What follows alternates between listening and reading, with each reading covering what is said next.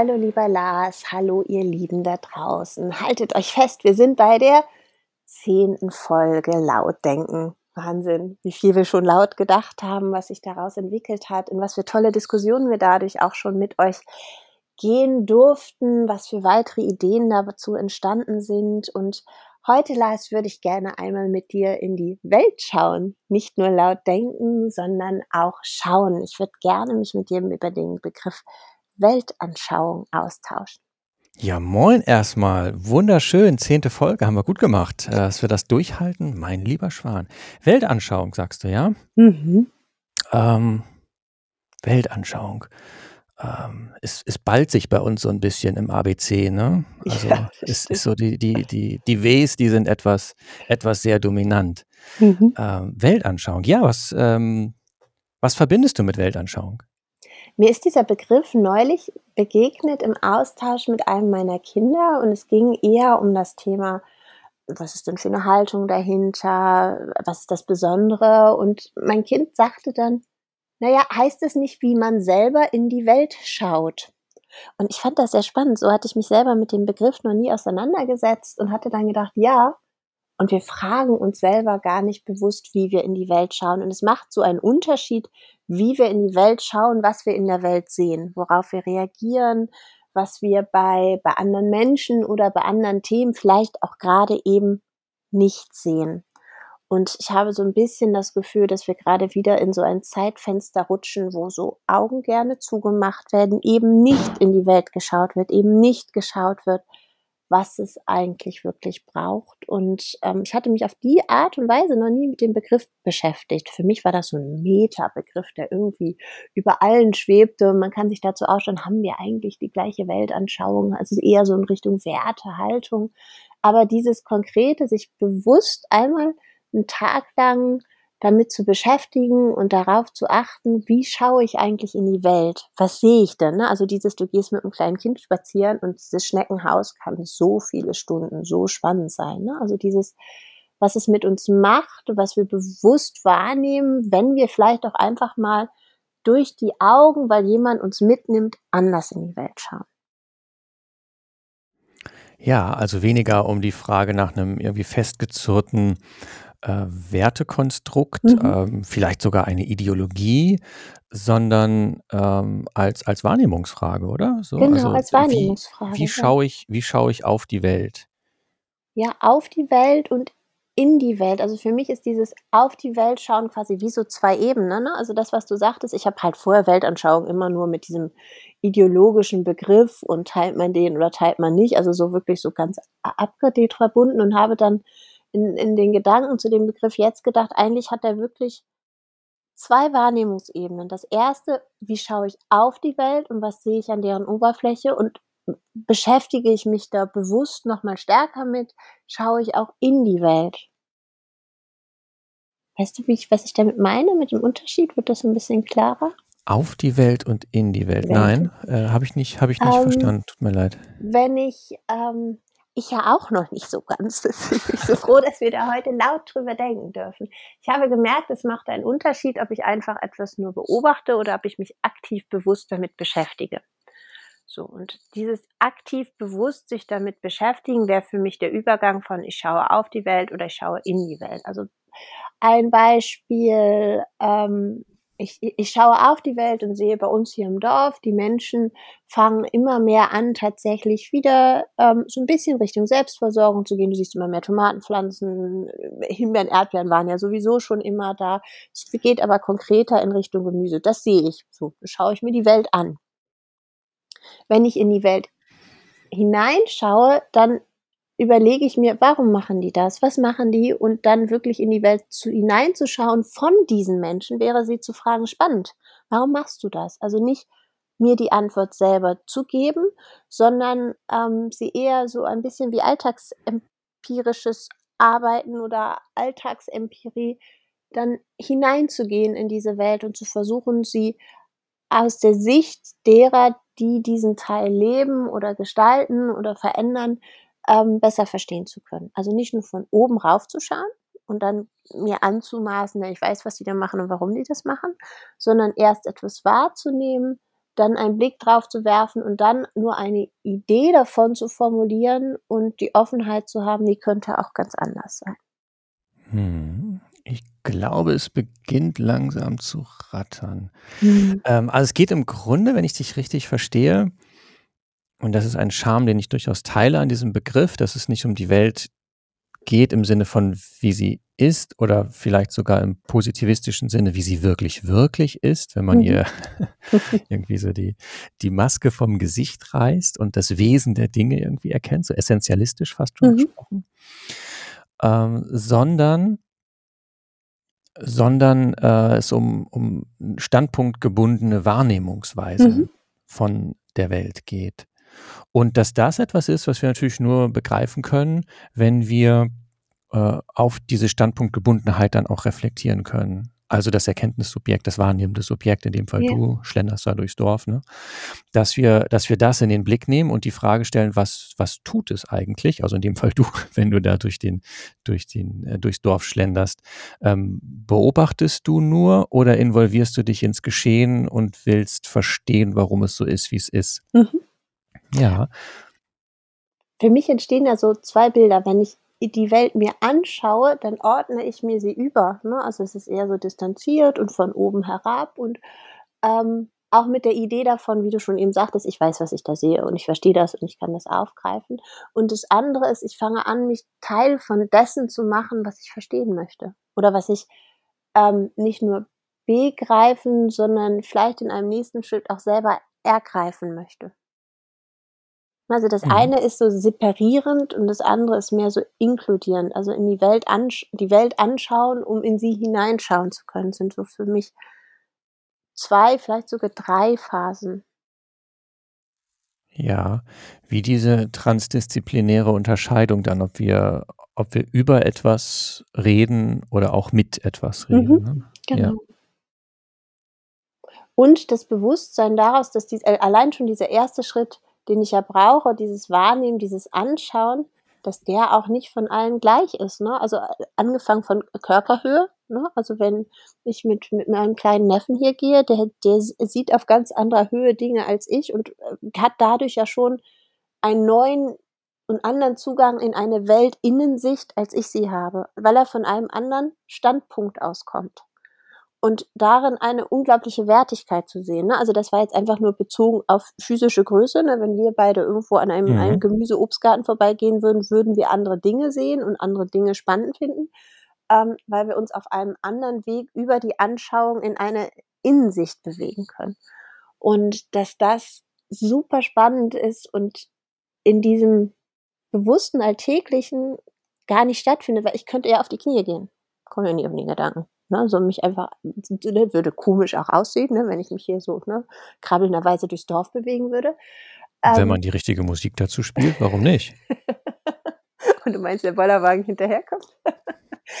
ähm, ja, vielleicht. Ähm, für mich war dieser Punkt einfach nur zu verstehen, wenn ich eine Weltanschauung, also ein etwas, was dann ja wieder ähm, konvergierend am Ende aus der Innensicht werden kann, damit ich es wieder übertragen kann, wenn ich das wirklich in meinen Alltag einbauen möchte, ist es total wichtig, mich damit auseinanderzusetzen, wie ist denn dieser erste Schritt des Anschauens und wie kann ich den verändern? Also ein bewusstes Verändern, wie schaue ich in die Welt, um einfach anders mal reinschauen zu können und andere, also weißt du, wie so andere Zugänge und Türen mir selber zu öffnen, indem ich verändere, wie ich die Welt anschaue, dass ich in sie hineinschauen könnte und das bewusster in den Alltag zu integrieren.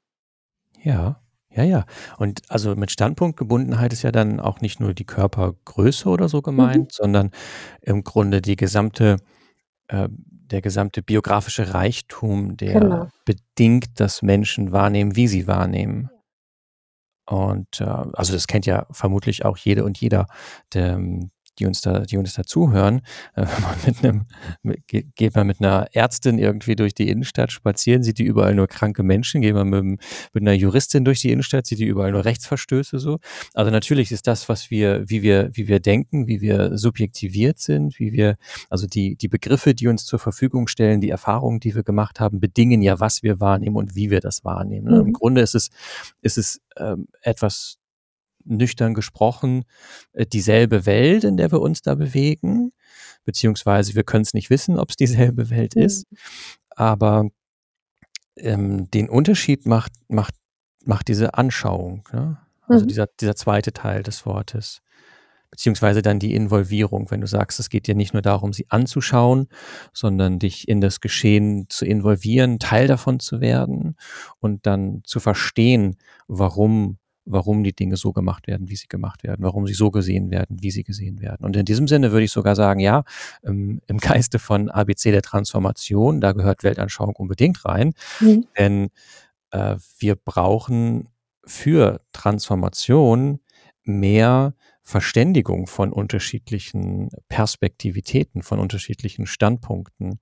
Wir müssen da begreifen lernen, dass es nicht nur nicht nur einen Objektiven irgendwie gibt, gerade im, gerade im Zuge von Transformation oder von sozialökologischer Transformation, wenn es so um klimabezogene Debatten geht, wird ja häufig, wird ja häufig so ein naturwissenschaftliches ähm, Argument ergriffen und stark gemacht, was dann mit dem Anspruch, mit dem Anspruch der, der Letztbegründung fast schon daherkommt. Ne? Hm. So, und dann zu sagen, okay, das eine ist halt die, die akademische Erkenntnis mit all den Bedingungen, die da dran hängen. Und das andere ist die Frage, welche Schlüsse wir als Gesellschaft daraus ziehen. Und welche, welche Konsequenzen hat das für uns?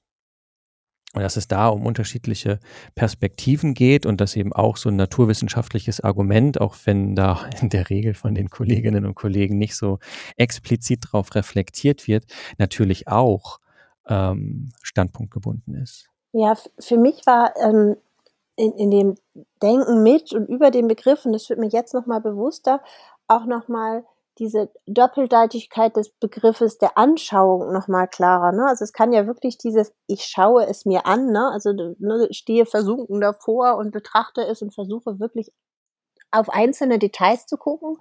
Ne? Also es ist wie dieses zehn Minuten mal aus dem Küchenfenster gucken und man stellt fest, was man alles sonst gar nicht sieht und so gar nicht wahrnimmt, wenn man einfach mal bewusst auf andere Höhen, in andere Tiefen, in andere Farbspektren und so guckt. Also wirklich dieses ja fast schon meditative Betrachten, um einfach wirklich mal sich Raum und Zeit zu nehmen, dass Dinge wirken können. Und dann ist es ja gleichzeitig über diese Betrachtungsweise auch, das ist meine Anschauung, das ist meine Meinung darüber. Ne? Also dieses betrachtende Moment hat ja auch einen Moment der Meinungsbildung. Und diese Meinungsbildung ist für mich ist im, im, im, transformativen Prozess ganz wichtig, dass die immer wieder neu und anders eingestoßen wird. So, und damit ist in diesem Begriff der Weltanschauung für mich die Idee, dass ich eine Veränderung von Betrachtungsweise und Meinung über das Betrachten selbst erreichen kann. Also nicht über direkt den ersten Schritt vielleicht so, ich weiß sowieso, wie es richtig ist, und den Schritt davor, okay, ich analysiere es nochmal, sondern wirklich zu sagen, dieses betrachtende Moment ist eigentlich das, was uns transformativ Türen öffnen kann. Nicht reicht mit einer vorgefertigten Meinung hingehen, nicht direkt, direkt zu sagen, ich weiß, wo es hingeht, nicht direkt von der einen Zukunft zu sprechen, sondern das, wo wir uns ja auch schon über bei Zukunftsmut unterhalten haben, ist, dass ich gerne und lieber von Zukünften spreche und ich immer aber diesen Punkt hatte, wie kriege ich das Menschen verständlich gemacht, dass das möglich ist? Und ähm, ich glaube, über diesen Begriff der Weltanschauung ähm, kann man darüber einen Zugang bekommen. So, weil ich über unterschiedliche Betrachtungsweisen und einen ständigen, reflektierenden, auch teilweise ist der sogar selbstreferenziellen Moment der Veränderung meiner Anschauung, indem ich wirklich anders schaue. Also nicht nur Meinung ändere, sondern anders hingucke und dadurch Raum biete für das, was ist, damit anderes werden kann, ähm, da diese Idee von Zukünften plötzlich eine, eine, eine Praxis gegenüberstellen kann. Weil wir das Anschauen selbst gelernt haben, meinst du? Äh, weil wir es einfach nicht mehr tun. Ja, ich meine, die Perspektive, die äh, Zukünfte zu entwerfen, also wenn wir sagen Ja. Zukunft, das, was wir uns, was wir uns heute vorstellen können, also eine imaginäre, ähm, eine imaginäre Kategorie, Ja. abstrakt gesprochen, ontologisches Unding, Zukunft kann es nicht geben, Ja. dann wäre es ja Gegenwart. Ja. Äh, also irgendwie nur etwas, was in unseren Köpfen als ein Bild davon existiert, was mal sein könnte, was möglich ist dann ist die Brücke zur Weltanschauung dort zu suchen, wo wir das Anschauen, das Imaginieren, das ein Bild von etwas sich zu machen, wo wir das gelernt haben. Ja, wo uns einfach eine viel, viel größere Farbpalette, andere Pinsel, andere Ja. Möglichkeiten, dieses Bild zur Verfügung stehen. Also, die Ja. das ist draußen da. Und, Ja, ja, ähm, genau, der genau, das meine Zukunft ich. ne, so das wird bisher noch nicht ergriffen und für mich war immer dieses: „Ja, wo soll denn dieses neue Imaginäre hinkommen?“ Und mein Impuls war immer: „Guck doch einfach mal raus, guck doch einfach mal hin.“ Und ich hatte aber no noch keinen wirklichen Zugang für mich, was ich damit eigentlich meine. Und ich glaube, über diesen Begriff der Weltanschauung komme ich da ein bisschen mehr ran, indem ich sage, wir müssen anders in die Welt schauen, überhaupt mal hinschauen, ne? Also, wir haben ja mehr Wegschauen als Hinschauen tatsächlich, deswegen passiert ja auch vieles nicht. Ähm, ne, es ist ja eher eine Weltwegsch Wegschauung als eine Weltanschauung. Oder eine was ist denn an Au Ausschauung gibt's nicht, ne? So eine Weltausschauung, es ist eher eine Weltwegschauung oder Weltwegguckung. Weggucken sagt man ja, ne? Eine Weltwegguckung als eine Weltanschauung. Ähm, und durch dieses Weltweggucken entstehen aber ja auch Meinungen.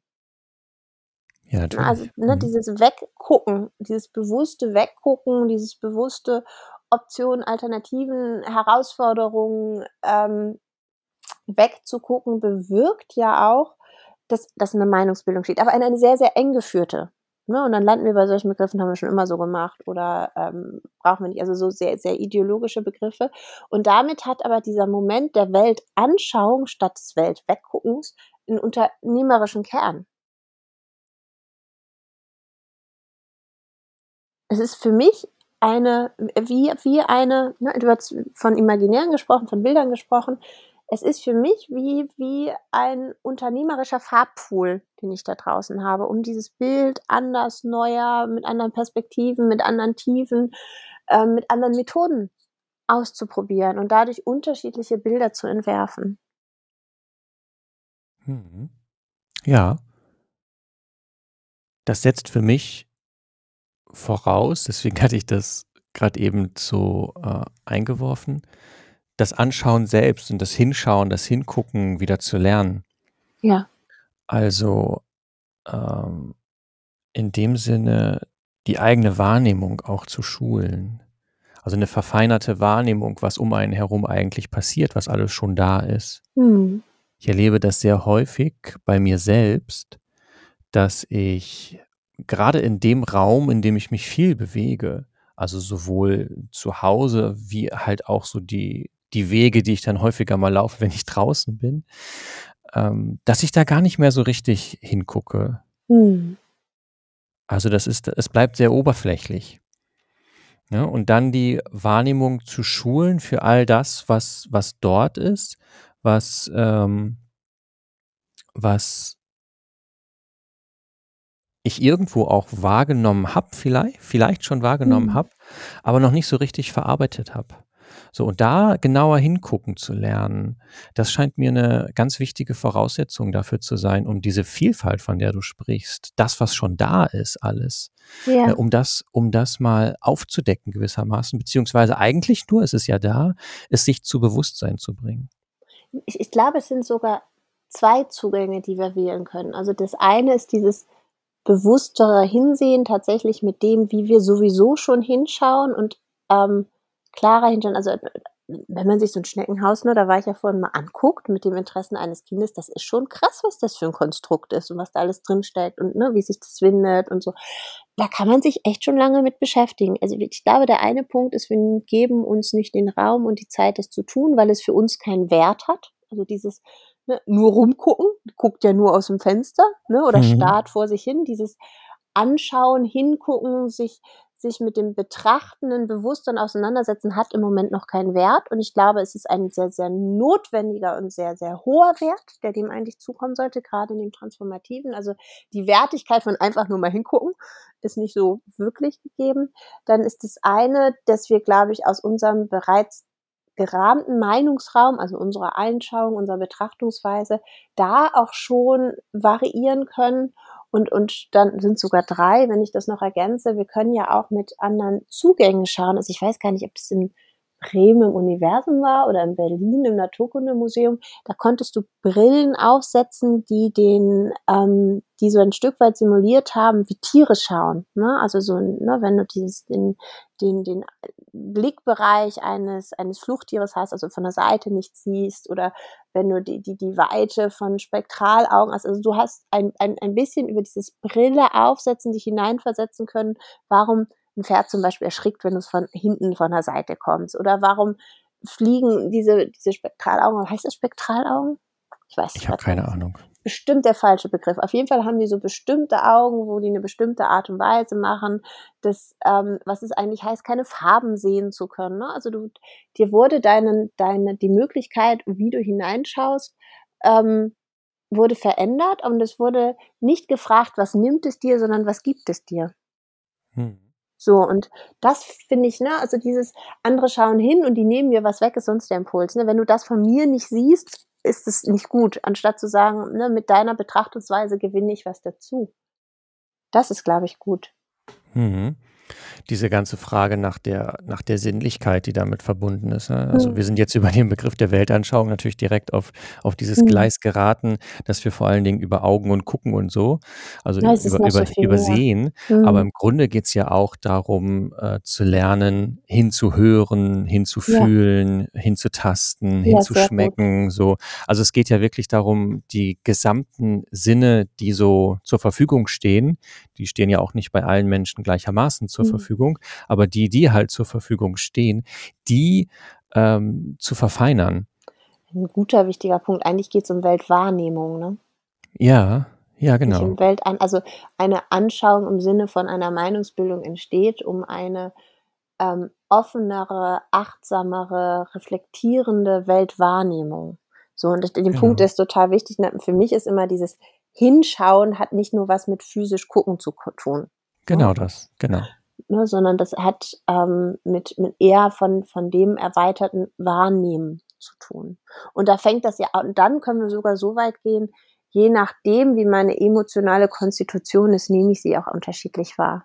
Ne? Also dann sind wir nicht nur im, im sensorischen Wahrnehmen, sondern auch im emotionalen Wahrnehmen. Absolut, absolut.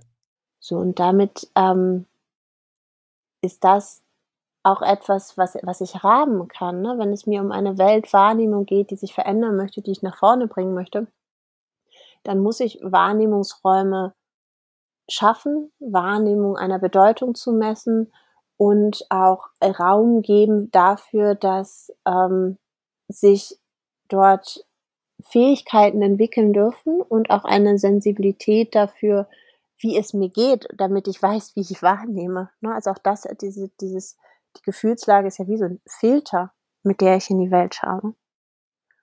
Und das spielt so wenig eine Rolle. Ich weiß, dass die Diskussion so ein bisschen aufkam, als es darum geht, ob Glück ein Schulfach werden soll. Ne? Also das, ich weiß nicht, kennst du die Diskussion darum?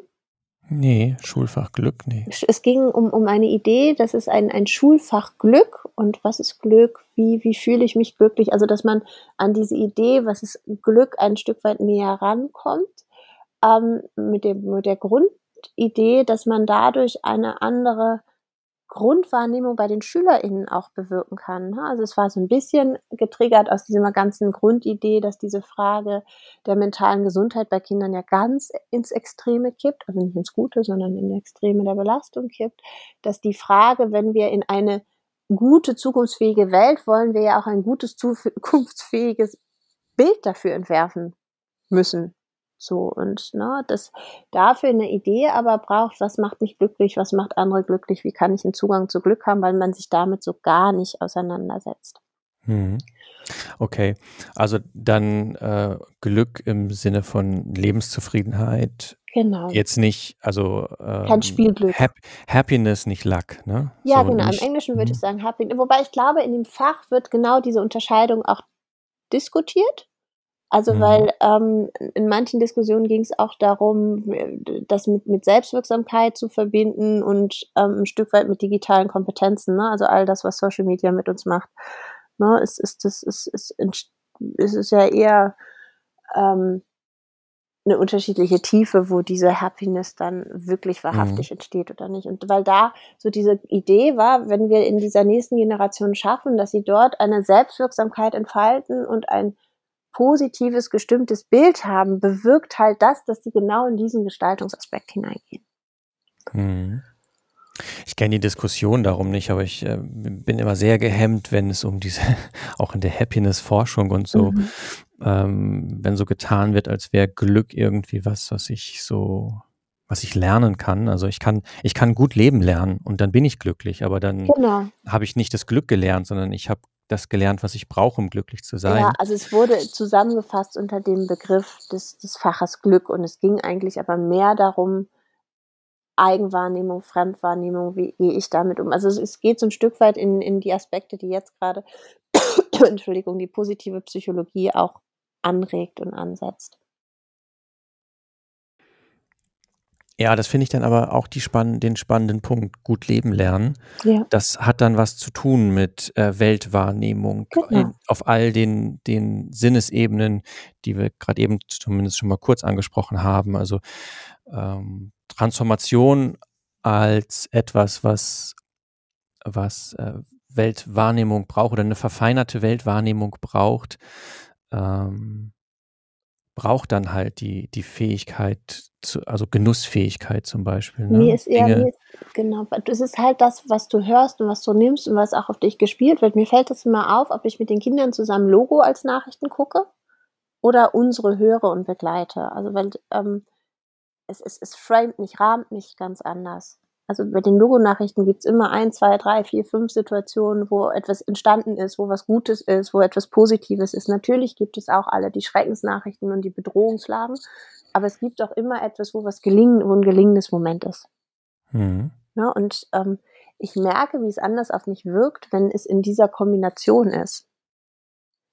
Und Ja. ich glaube, das ist etwas, was damit Weltwahrnehmung oder Weltanschauung ne, wenn wir sagen Weltanschauung als Begriff und wir uns aber verständigen können, dass es uns um Wahrnehmung ist, dann ist es etwas, was wir ähm, weil es nicht mehr 'n grundsätzlicher Teil der Gesellschaft ist. Also, früher war es ja einfach so, es gab auch in in in Dörfern Menschen, die saßen einfach auf der Bank und haben beobachtet und haben dadurch gesehen, was das Dorf und was die Menschen und was der Ort braucht, ne? Durch dieses einfach Daseine, Beobachtende und Weitertragende. Das haben wir nicht mehr, es hat keinen Wert mehr und wir können's auch einfach gar nicht mehr, ne? Und damit ist diese Weltwahrnehmung etwas, was eine Befähigung braucht, meiner Meinung nach. Absolut. Genau darauf wollte ich genau darauf wollte ich hinaus. Also, Sorry, ich ähm, bin noch die langsam. die Befähigung also, im Sinne von, das kann man lernen, ne? Äh, ich Ja. natürlich kann ich Genussfähigkeit lernen. Natürlich kann ich Ja. lernen, ähm, hm, zu schmecken im also, es klingt jetzt platt, ne, aber, gutes Essen zum Beispiel wertschätzen zu können, Mhm. ähm, das kann man lernen. Natürlich kann ich lernen, genau hinzuschmecken, Unterschiede wahrzunehmen, Mhm. ähm, und genauso kann ich lernen, Unterschiede wahrzunehmen, wenn ich wenn ich mit mit in Interaktion mit Menschen bin, im Sinne von 'nem achtsamen Umgang miteinander. Natürlich kann ich das Hinhören lernen. Ich kann das das, ähm das das das all all die all die Eindrücke, die auf mich einprasseln, wenn ich 'n ganz alltäglichen Weg von zu Hause zur U-Bahn gehe so. Da passiert so Mhm. viel so vieles, was ich, ähm, automatisch, äh, quasi rausfiltere und gar nicht wahrnehme, wo ich gar nicht wo ich weder hingucke, wo ich auch nicht hinhöre, wo ich, ähm, wenig empfindsam bin Mhm. für äh, für die all diese Reize, die da auf mich einkommen und die in diesem Sinne also auch gar nicht verarbeite. Und das kann ich aber lernen. Da kann ich da kann ich deutlich ähm, deutlich nuancierter, ähm, mein eigenes Verhältnis zur Welt und mein eigenes in der Welt sein kann ich deutlich nuancierter, ähm, schulen, möchte ich fast schon sagen, indem ich eben äh, meine Wahrnehmungsweise verfeinere. Ja, ich glaube, das für mich wichtige transformative Element ist damit, es bekommt damit, damit bekommt die Welt für mich eine Bedeutung und eine Relevanz. Also weil ich mit ihr in Verbindung gehe und in den Austausch gehe. Und alles etwas, was Relevanz hat, entwickle ich Befindlichkeiten für. Und die entstehen ja gar nicht mehr, ne? Durch dieses Welt weggucken. Haben wir Empfindsamkeiten meinst du, oder? Ähm, nee, tatsächlich Befindlichkeiten. Also dieses finde ich gut, also eher dieses Wertende. Also wenn ich, für mich ist dieses Wort ja, vielleicht nutzen wir das Wort Befindlichkeit anders. Ja, für mich ist das eher so, ich habe da irgendwie ein Wehwehchen oder sowas. Ja, genau. So, aber das, uns tut die Welt ja nicht weh. Dadurch, dass wir weggucken. Also wir sehen ja nicht mehr hin und dadurch haben wir gar nicht mehr dieses Eigenschmerzgefühl, was da draußen eigentlich alles losgeht und was da alles gerade überall auf diesem Kontinent zugrunde geht. So, ne, dieses, wir haben ja nicht mal mehr, oh, das könnte mir jetzt auch was tun sondern durch mhm. dieses Weggucken entstehen bei uns keine eigenen minimalen Befindlichkeiten, die in uns triggern könnten, etwas verändern zu wollen, weil das betrifft mich ja nicht durch das Nicht-Hinschauen und Nicht-Wahrnehmung entsteht keine Betroffenheit und keine Befindlichkeit. Mhm. Das ist diese aktive Auseinandersetzung mit der mhm. Welt und dem eigenen in der Welt sein, mit dem du mhm. vorhin gestartet bist, als genau. Unterscheidung genau. von Anschauen und was war das? Hinschauen? In die Welt, äh, die Welt in, in, anschauen. Genau, oder an, in an oder in die Welt, genau, genau, das war, genau, danke. Ähm, ja, genau, diese aktive Auseinandersetzung, es dämmert mir mehr und mehr, was du damit meinst äh, die ist super wichtig, klar, sich damit auseinanderzusetzen, was dort passiert, darauf einzugehen, äh, sich selbst also auch als etwas zu begreifen, was in der Welt steht und wirkt. Ja, und für mich hat es auch ganz viel damit zu tun, da gibt es kein richtig oder falsch machen, sondern immer nur ein Wieder ausprobieren. Sondern ich, ich kann nicht falsch eine Welt wahrnehmen sondern ich kann sie aus meinem Kontext wahrnehmen und ausprobieren, was es macht, wenn ich anders schaue, sie anders verändere, wenn ich, wenn ich realisiere, wie viel ich, kleines Wesen, doch an Einfluss habe, wenn ich es verändere. Mhm. Ähm, das fängt ja damit an, wenn du Menschen anlächelst, lächeln die zurück und plötzlich ist mehr Lächeln in der Welt. Ne? Also es gibt so, ne, und das ist ja, ähm, weil ich schaue und sehe, dort ist einer gerade nicht so gut drauf und gibt da was mit, was ich ähm, was mich nichts kostet, ihm vielleicht mehr gibt und er lächelt den nächsten an. Ich, ich, irgendwo kursiert im Internet so ein Video, wo die Leute sich erst immer anrempeln, total schlecht sind und dann einfach nur ein bisschen höflicher werden und wie was für, ne, wie so ein bisschen Schmetterlingseffekt, was das für Effekte haben kann. Sowas kann gar nicht entstehen, wenn wir nicht anfangen, uns mit Wahrnehmung auseinanderzusetzen. Und die kann auch mal total wehtun. Das muss uns einfach auch klar sein. Ne? Also wenn wir anfangen hinzuschauen, auf anderen Ebenen wahrzunehmen, dann werden auch, auch Dinge bewusst, die wir sehr zentral erstmal verdrängt haben. Verdrängt haben, weggeguckt haben. Ähm, und da ist es, glaube ich, wichtig, dann nicht in so einen Strudel zu geraten, oh Gott, alles ist schlimm, ich kann sowieso nichts mehr tun. Also dieses Weltwahrnehmen, wenn man da in eine Befähigung gehen möchte, ist für mich, glaube ich, ganz wichtig zu sagen, ja, und du kannst es verändern. Wenn du etwas wahrnimmst, was für dich nicht gut ist oder was du verändern möchtest, dann kannst du das. So, ne? Also ich glaube, dieses, wenn wir dieses wahrnehmende Moment da beenden, ähm, kann das auch in, in so eine, wie so eine Schockstarre geraten, wenn ich das nicht verknüpfe mit dem, was ich auch an Möglichkeiten habe, aus diesen Wahrnehmungen herauszugestalten. Das finde also, ich ist ein ganz wichtiger Punkt, den du da jetzt aufwirfst. Das ging mir vorhin schon durch den Kopf, als du von den von den unterschiedlichen Nachrichten gesprochen hast, also mhm. also den, den, den Logo und also diese, diese Kindernachrichten, mhm. sag ich mal, mhm. und für Erwachsene. Ähm, weil die Auseinandersetzung mit Leid ja integraler Bestandteil von, von Weltwahrnehmung dann auch ist. Ja. Es ist ja nicht nur alles schön in dieser Welt, im Gegenteil, diese Welt leidet. Und dieses Leid verarbeiten zu können, ist eine Fähigkeit, die uns zunehmend abgeht. Das müssen wir wieder lernen. Wir müssen lernen, uns mit dem Leid, mit dem Kaputten, mit den Dingen, die nicht gut laufen, konstruktiv auseinanderzusetzen. Es ist halt so ein bisschen, wir, wir sind, wir spielen ein bisschen Verstecken wie ein- oder zweijährige Kinder, ne? Wenn meine das Augen ist diese Welt weg, weg, wegguckung, genau. von der du sprachst. Ne? Genau, ne? Ja, also ja. wenn ich meine Augen zumache, dann findet mich auch keiner beim Verstecken spielen so funktioniert's halt nicht. Ähm, sondern äh, ich bin so vielleicht sogar noch mal präsenter, weil ich nicht sehe, wenn wer auf mich zukommt, ne? Also, dieses Welt weggucken bedingt ja nur ich habe nur für 'n kurzen Moment das Gefühl, nicht nicht zu sehen und mich sieht niemand und außenrum eskaliert es aber weiter. Und diese Idee von, ähm also, wenn man hier von aus dem Unternehmerischen und der Entrepreneurship Education kommt mit Wertversprechen, dann geht es ja in diesen englischen Modellen immer um Gain und Pain. Also, wo ist der Schmerzpunkt und wo ist der Nutzenpunkt? Aber wenn wir uns immer wieder davon abgrenzen, wo ist denn das Leid, wo ist das Kaputte, wo ist das Nicht-Gute? Das entwickelt sich ja trotzdem weiter und da können wir gar nicht weiter positiv uns weiterentwickeln. Ne? Also wenn wir uns auf die nachhaltigen Entwicklungsziele schauen und nicht hinschauen, wo Hunger ist, wird nichts gegen Hunger passieren.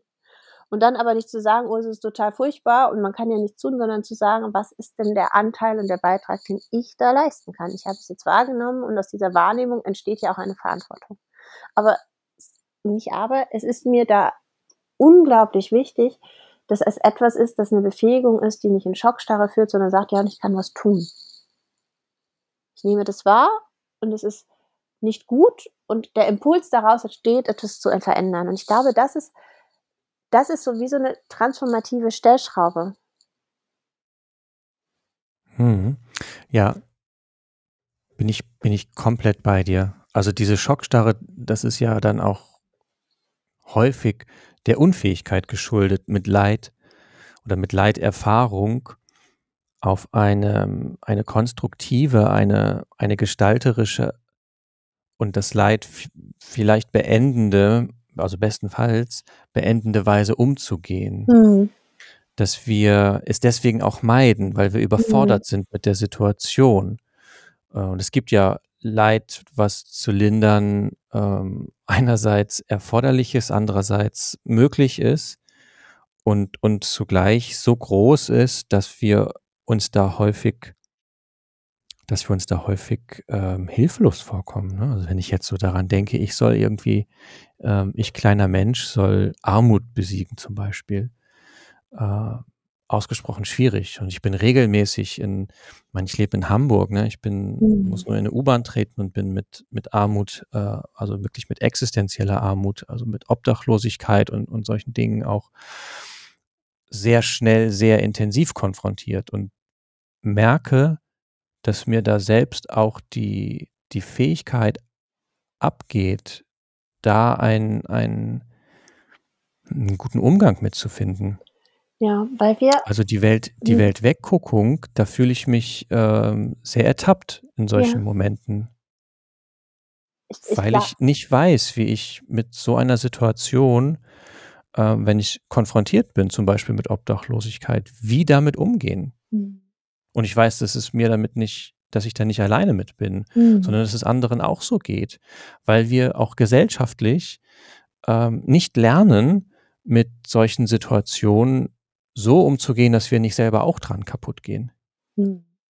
Und das müssen wir lernen. Das ist Teil von ganz, ein ganz wichtiger, eine ganz wichtige Bedingung für eine Transformation in eine Zukunft, die ähm, einen, ein, ein erfülltes Leben für mehr Menschen und, und andere Tiere auf diesem Planeten ähm, ermöglicht als bislang. Dafür ist es zwingend erforderlich, dass wir lernen, Leiterfahrungen verarbeiten ähm, zu können, ohne, ohne, ohne selbst dran kaputt zu gehen. Mhm. Und gerade, gerade junge Menschen, ne, also ich mache mir das, bereitet mir wirklich große Sorge. Es besorgt mich.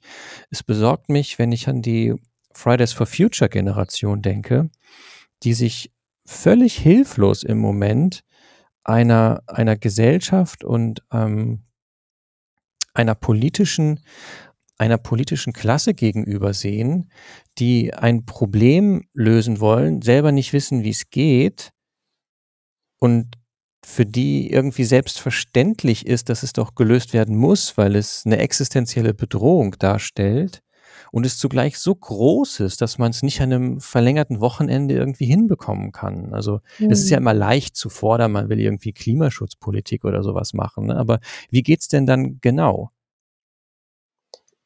Ich glaube, wir brauchen sowas wie eine unternehmerische Alltagskompetenz. Und die startet mit dem nicht mehr weggucken, sondern hingucken und dem was man im Kleinen tun kann. Ne? Also ich bin schon wieder bei diesem Lied, ne? Kinderlied, viele kleine Leute an vielen kleinen Orten. Wenn die dann viele kleine Dinge tun, die können das Gesicht der Welt verändern, sondern nicht in dieser Überlegung, wenn ich einen obdachlosen Menschen begegne, zu überlegen, wie kann ich jetzt Obdachlosigkeit lösen, sondern was kann ich jetzt in diesem Moment für diesen einen Menschen tun. Und das kann bedeuten zu fragen, möchtest du ein Brötchen, brauchst du einen Kaffee? Im Kleinen. Mhm. Oder ihm zu sagen, bist, weißt du, wo du in dieser Stadt einen Anlaufpunkt finden kannst? Und wenn es die Bahnhofsmission ist. Sich zu lösen von dem, ich muss dann das große Problem lösen, sondern für den Moment, den ich wahrnehme, diesen einen Moment meiner Wahrnehmung, was kann ich an dem verändern?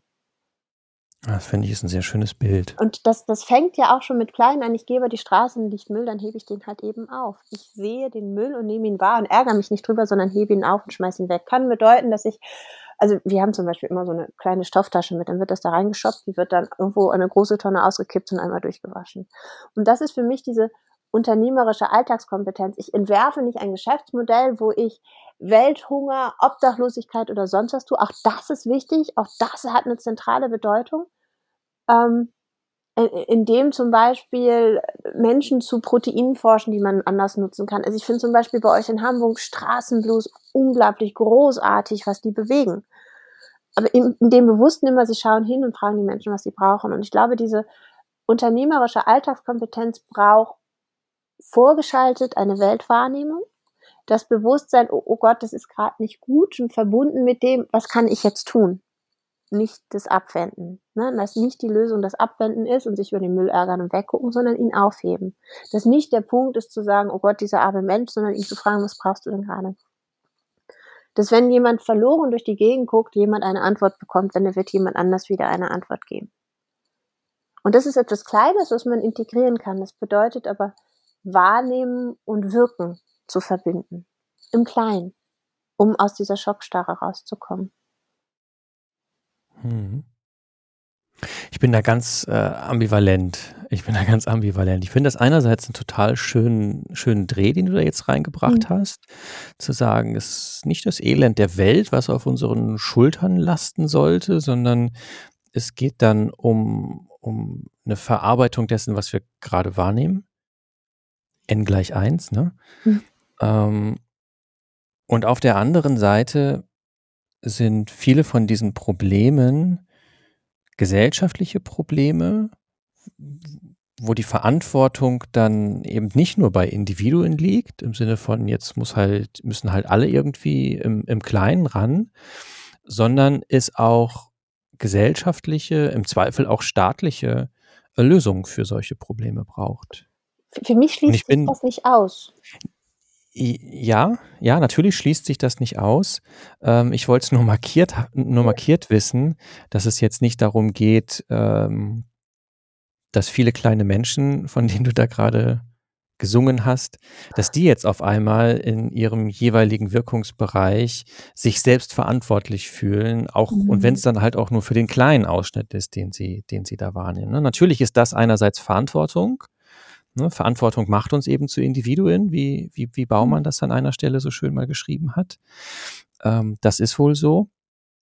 Das entbindet aber dann nicht an anderer Stelle davon, dass es auch äh, staatliche, staatliche Verantwortungen gibt. Überhaupt äh, nicht. Äh, also das ist mir auch ganz tatsächlich sehr wichtig und gut, dass du das so nochmal ansprichst. Für mich ist es mehr dieses, wenn ich sehe, wer anders hebt auch noch Müll auf, dann sind wir schon zu zweit. Und zu zweit fängst du an einzufordern und Aufmerksamkeit zu machen. Ne? Dieses Weggucken entsteht ja vor allen Dingen auch dann, oh Gott, das trifft mich alleine und alleine kann ich das gar nicht schaffen.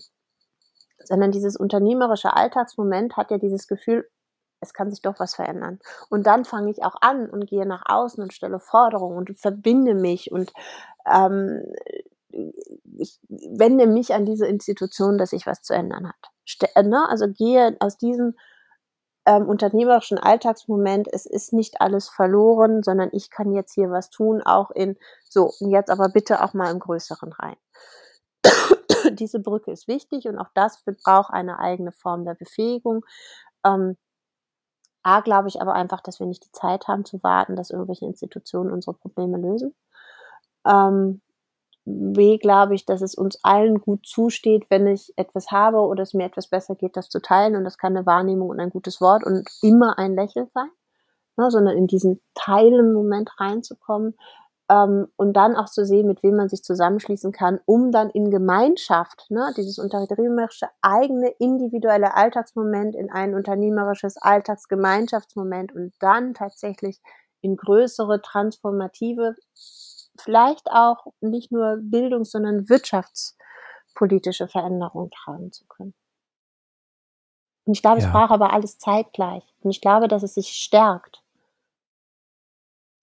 Ja, weil aus dem Kleinen ja Institutionen erwachsen können. Genau. Also das ist für mich dieses Unternehmerische, dann entsteht daraus etwas, entsteht vielleicht erst eine Bewegung, entsteht daraus eine, eine Unternehmung, entsteht daraus vielleicht sogar ein noch größerer transformativer Moment. Ich kann mich aber nicht hinstellen, meiner Meinung nach, und sagen, ich nehme etwas in der Welt wahr, mach du mal. Genau. Ja, ja, genau. Genau. So. Irgendjemand wird sich schon drum kümmern. Genau. Und äh, dieses irgendjemand wird sich schon drum kümmern, ist ja sogar nochmal der nächste Schritt stärker rein in das Weltwegschauen. Und das drüber sprechen und sich in den Austausch bringen, ist ja auch schon mal eine Form von Wirksamkeit. Ne? Deswegen ist für mich dieses Wahrnehmen und Wirksamkeit so wichtig verbunden. Und es bedeutet, dass ich im unternehmerischen Kleinen schon merke, ich kann was verändern. Und wenn ich das merke, entwickle ich eine Form von Selbstwirksamkeit, die ich auch wieder nach außen trage. Mhm. Irgendjemand wird sich schon drum kümmern, ist die noch viel, äh, noch die viel schlimmere Variante, mhm. weil dann habe ich ja schon was wahrgenommen und mich aber nicht verantwortlich gefühlt für die Lösung. Mhm. Ja, sondern irgendjemand wird sich schon darum kümmern, dass da was passiert. Ja, noch schlimmer ist dieses, irgendjemand hat sich zu kümmern, ne? So, weil dann ist es mir ja sogar noch egal, ob es jemand tut. Mhm.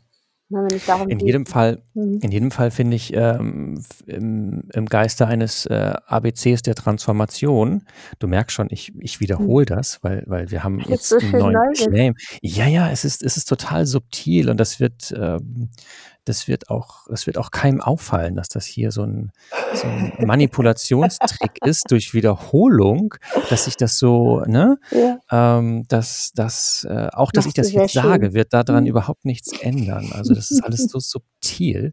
Auf jeden Fall das ABC der Transformation. Ähm, da gehört auf jeden Fall diese Weltanschauung. Noch schöner finde ich jetzt den Dreh, den wir mit der Weltwahrnehmung gemacht haben. Noch ein W mehr. Also mhm. es, es, es häuft sich wirklich irgendwo da hinten. Ähm, dass die, dass wir, wenn wir über Transformation reden, eben auch über Wahrnehmungsweisen reden müssen. Ja. Ne, dass wir darüber reden müssen, wie nehmen wir eigentlich diese Welt wahr mit all ihrem Licht und all ihrem Schatten. Mhm. Also nicht nur, nicht nur zu sagen, irgendwie alles ist toll und oder wir müssen uns nur das Tolle angucken. Nee, dass irgendwie auch das Leid und auch das Leid kann etwas sein, wo ähm, viel Energie drin liegt und einfach auch viel Transformationserfordernis dann natürlich sich dort bündelt. Und zugleich ist das, ist überall dort, wo viel Licht ist, hat das ja auch eine, eine stärkende und eine, eine aufbauende, eine aufrichtende, eine empowernde Wirkung. Ne? Und dann zu sagen, okay, wir müssen, wir müssen beides wahrnehmen lernen. Wir müssen einen Umgang entwickeln lernen mit sowohl dem Licht wie dem Schatten, wir brauchen in diesem Sinne also auch, ähm, wenn wir es nochmal auf so Kompetenz- oder Befähigungsbegriffe mhm. bringen wollten, müssen wir auf jeden Fall lernen, mit so Widersprüchen umzugehen. Also die so eine Ambivalenz, ja. diese Ambivalenz nicht nur auszuhalten, sondern ähm, in einer Welt ges zu gestalten, die unhintergehbar ambivalent ist. Das müssen wir lernen. Das müssen wir lernen, sonst wird das mit der Transformation irgendwie nicht hinhauen. Und das beinhaltet dann als Weltwahrnehmung eben mit sämtlichen Sinn. Mhm. Wir müssen das Hinschauen lernen, wir müssen wieder das Hinschmecken lernen, das äh, Hinhören lernen. Mhm. Mhm. Und das sind Entwicklungen, die aber an vielen Stellen im Moment eher in die entgegengesetzte Richtung weisen. Also mhm. gerade zum Beispiel so das Hinhören ist etwas, das geht mir auf Social, auf Social Media geht mir das zunehmend ähm, ist, ist äh, ich finde es ganz schwer zu ertragen mittlerweile. Also die Schnelllebigkeit und dann das reine Ab, ähm, Abtun von Dingen, ähm, dieser ganze die, die, diese ganze Kultur des Kommentierens, so überall seinen Senf dran schmieren zu müssen, ungefragt natürlich, hm. zu allem irgendwie eine Meinung zu haben. Es ist viel zu viel Meinung im Raum, weil auch viele von den Dingen überhaupt keine Meinungsfragen sind. Mhm. Ähm, da wird aber so getan, als wären das irgendwie Meinungen, zu denen man so oder anders. zweiten Teil der Anschauung, ne? ja, ja, ja, ja, ja, ja, ja, genau, genau, genau, genau ähm, ist halt die Gefahr. Ne? Also auch mhm. wenn ich vorhin sagte, dass naturwissenschaftliches Argument natürlich auch ein standpunktgebundenes Argument ist, heißt das ja nicht, dass das eine Meinungsfrage mhm. ist, ne? Mhm. sondern einfach nur, dass die Erkenntnis an Bedingungen geknüpft ist und diese mhm. Bedingungen eben auch ähm, dort zu suchen sind, wo sie, wo sie entstanden sind, ne? in Bezug auf die mhm. Blickrichtungen, auf die Gegenstände, auf die damit immer auch zwangsläufig verbundenen blinden Flecken ähm, und anzuerkennen, dass es, dass man natürlich auch die Frage nach den gesellschaftlichen Verhältnissen stellen muss, aus denen heraus eine bestimmte Forschungsfrage überhaupt als eine relevante ähm, aufscheint, inklusive dann die, die akademischen Institutionen, in denen eine solche Frage bearbeitet werden kann und, und, und, und, und. Also äh, aus der Nummer der Standpunktgebundenheit kommen wir nicht raus. Also auch die, mhm. die ganzen PositivistInnen kommen aus der Nummer nicht raus, ob es ihnen schmeckt oder nicht. Anyway, für Transformation brauchen wir verfeinerte Wahrnehmung, müssen wir wieder lernen, hinzuhören, hinzuschmecken, hinzuriechen und so weiter und so fort. Und das sind Dinge, die vor die besondere Herausforderung gestellt sind, dass ähm, in den zurückliegenden Jahren eben Entwicklungen eingeschlagen wurden, die eher in die andere Richtung weisen. Mhm. Also auch was Genussfähigkeit zum Beispiel angeht, ähm, sehe ich da ganz, ganz großen Bedarf, wenn wir über Ernährungswende reden, können wir eben nicht nur über über ähm, Erzeugungsweisen oder über Lieferketten oder so etwas reden, sondern Teil von Ernährungssouveränität mhm. ähm, ist ja nicht nur, sich selbst versorgen zu können mit etwas, also dass eine Gesellschaft sich souverän versorgen kann mit Nahrungsmitteln, sondern da zählt ja auch rein, zu wissen, was man sich da einverleibt, mhm. ähm, Unterschiede wahrnehmen zu können und die halt auch wertschätzen zu können. So all diese Dinge. Und das ist etwas, äh, was durch ähm, die Ernährungspraxis zunehmend erschwert ist. Ne? Es gibt da einige Gegenbewegungen, die aber dann doch im sehr Kleinen bleiben. Und die müssten halt entsprechend gestärkt werden. In so eine Richtung müsste es stärker gehen. Also man müsste im Grunde wieder Genussfähigkeiten auch aufbauen. Und das, was du vorhin meintest, so, da guckt jemand aus dem Fenster und der starrt ja nur, hm. ne, ist in einer so beschleunigten Welt, in einer sich ja zunehmend weiter beschleunigenden Welt, weil ähm, ist dann eben ein, ein konstituierendes Merkmal mit, mit Hartmut Rosa, ne, von Modernität, so dass mhm. sich aufgrund von, von weiterer Technisierung sich soziale Systeme weiter beschleunigen, dann ist diese, diese Leisure Time so, ähm, aus dem Fenster zu starren und nochmal zu gucken oder sich das Schneckenhaus anzuschauen, das muss man, muss man sich halt auch leisten können. Ne? Und das mhm. muss man halt auch nicht nur sich leisten können, sondern das muss man einfach auch können. Mhm. Das muss man können, ohne dass man gleich anfängt, zappelig zu werden oder zu meinen, man müsste nochmal die E-Mails checken oder ja. dann gedanklich doch wieder abzuschweifen und schon wieder beim nächsten zu sein, wenn man so termingetrieben von einem Ding zum nächsten rennt, also sich rausnehmen mhm. können. Urlaubskompetenz zum Beispiel. Ich merke das bei mir selbst. Ne? Es ist jetzt, äh, wir haben jetzt Anfang Juli. Und äh, also jetzt zu diesem Zeitpunkt, wo wir die Folge aufnehmen, ist Anfang Juli. Wenn sie erscheint, äh, stecke ich schon fast im Urlaub drin. Oh, das wird herrlich. Ähm, das, aber das ist mit einer Herausforderung für mich verbunden, weil ich merke, ich brauche eine Woche, um runterzukommen, hm. um Urlaubsbereitschaft herzustellen. Ich brauche eine Woche Cooldown, hm. um dann überhaupt mich erholen zu können, um von diesem, ja. diesem, diesem diesem, dieser Betriebsamkeit, die ich während des mhm. Semesters habe, mhm. um da irgendwie rauszukommen. Und das ist nicht gesund. Ich merke das, äh, also. Das ist aber ja schon eine Weltwahrnehmung, ne? was bedeuten könnte, dass du vorher anfängst, ein wenig runterzufahren. Ja, ja, aber es war auch ein Lerneffekt. Mhm. Also die, die ersten, die halt ersten Lernen Urlaubszeiten. Wahrnehmen. Ja, eben, genau. Das ist, das ist gebunden an Wahrnehmung. Und deswegen ja. ist es so wichtig, dass wir unsere Wahrnehmungsweisen, unsere, unsere Sinne äh, wirklich im deutlichen Wortsinne schulen und sensibel mhm. werden, mhm. Ähm, achtsam mit der Welt umzugehen. Also unser mhm. eigenes in der Welt sein, ähm, in all die Richtungen, in die es in die's wirkt äh, dort eben wahrzunehmen, was dort passiert. All die Mhm. kleinen Nuancen, all die kleinen vermeintlichen Selbstverständlichkeiten wieder als was im Zweifel auch Wunderbares wahrnehmen zu können. Mhm. Da braucht man nicht viel für. Manchmal reicht schon einfach Kopf nach oben und mal durch die Innenstadt gehen. Viele Innenstädte sehen tausendmal schöner aus, wenn man einfach nur mal nach oben guckt. Ja, dann sieht man schöne Fassaden, da sieht man nicht die ewig gleichen Schaufenster mit den ewig gleichen Symbolen und den ewig gleichen Logos und so weiter. Ne? Und einfach mal so, ab dem ersten Stock sind Innenstädte in der Regel sehr schön. Muss man drauf achten. Oder auch im Wald, ja, einfach mal Kopf nach oben. Wie schön das da aussieht. Also es braucht manchmal nicht viel, aber dann sind wir wieder bei der Frage nach, nach der Perspektivität. Ne? Im, Genau. Grunde ist, Im Grunde ist es nichts anderes, Kopf, Kopf hoch, nichts anderes als ein Perspektivwechsel auch. Und das funktioniert tatsächlich ja auch nu nicht nur mit dem Schauen. Ne? Also dieser Perspektivwechsel funktioniert ja emotional und Sensorik auf, in allen Bereichen. Ne? Also ich kann nicht nur anders hinschauen, ich kann anders hinhören, was wir vorhin auch hatten. Ne? Also es ist so, ähm, oder zu anderen Zeiten hinhören mal. Ne? Also Orte klingen ja auch zu unterschiedlichen Zeiten ganz anders. Und ähm, ich, ich glaube, dieses mit der Art, wie wir wahrnehmen, zu spielen und das als, als Wert zu erfahren, ähm, ist das, was uns helfen kann, ähm, neue transformative Impulse im Kleinen tatsächlich setzen zu können, damit sie im Großen wirksam werden zu können. Und dass dieses sich und anderen zu erlauben, dass dieses Wahrnehmen und Wirken zusammengehört. Mhm. Und dass das auch okay ist und dass es nicht böswillig ist, wenn Menschen anders wahrnehmen und deswegen anders in eine Wirkung gehen, sondern dass man auch darauf ähm, im, im Austausch viele große und wichtige Werte äh, generieren kann und dass das einfach nochmal deutlicher macht, warum es so eine Herausforderung ist, wenn die Wahr Weltwahrnehmung derer, die entscheiden, sehr reduziert ist auf eine gewisse Anschauung, um beide Worte mal nutzen zu können. Ja, ja, ja, ja. Genau.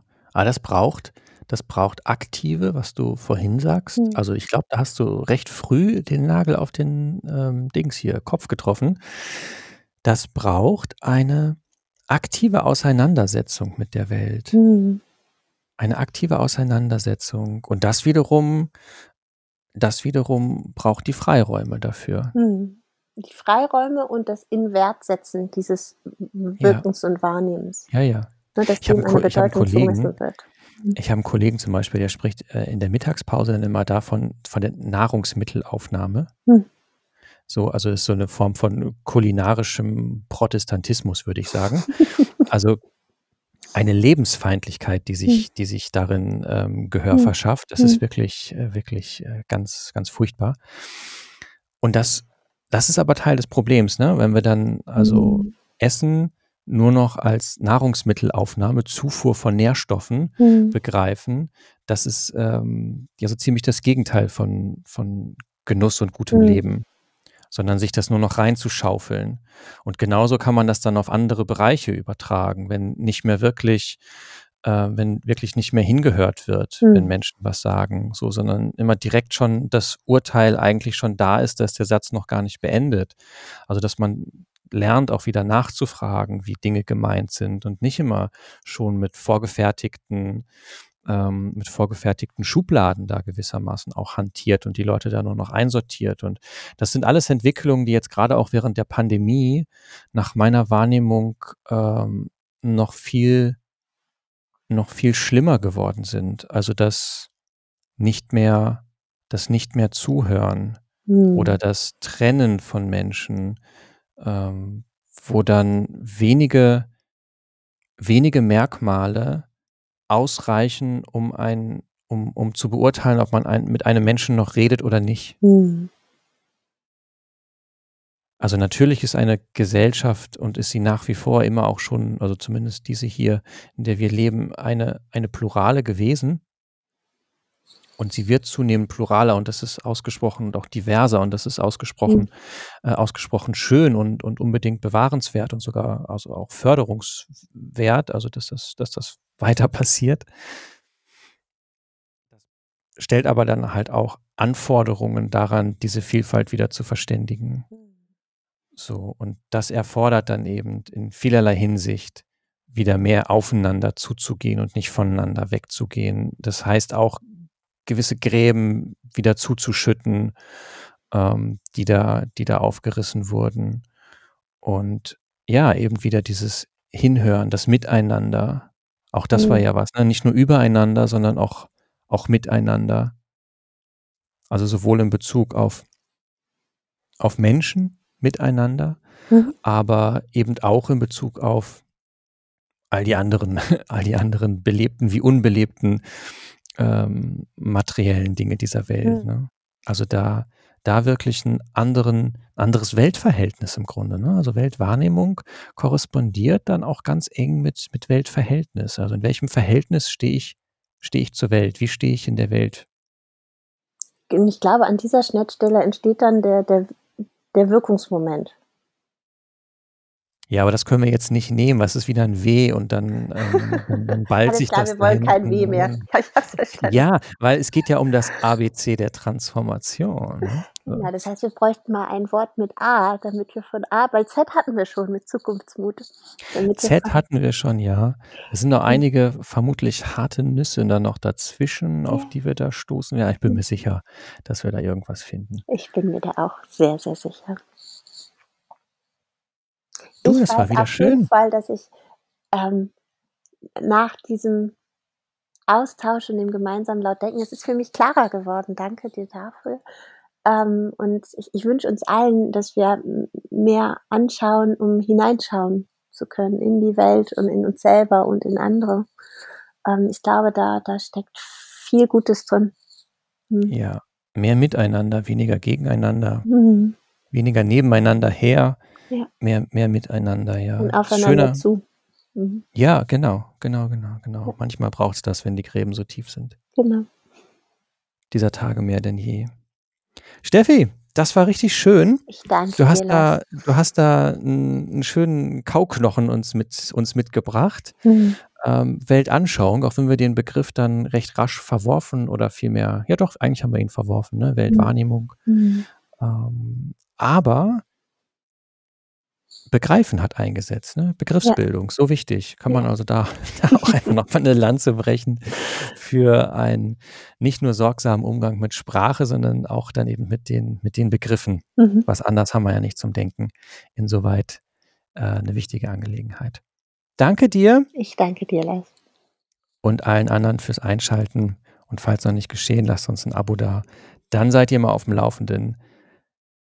Bis demnächst. Demnächst. Mach's gut, Lars.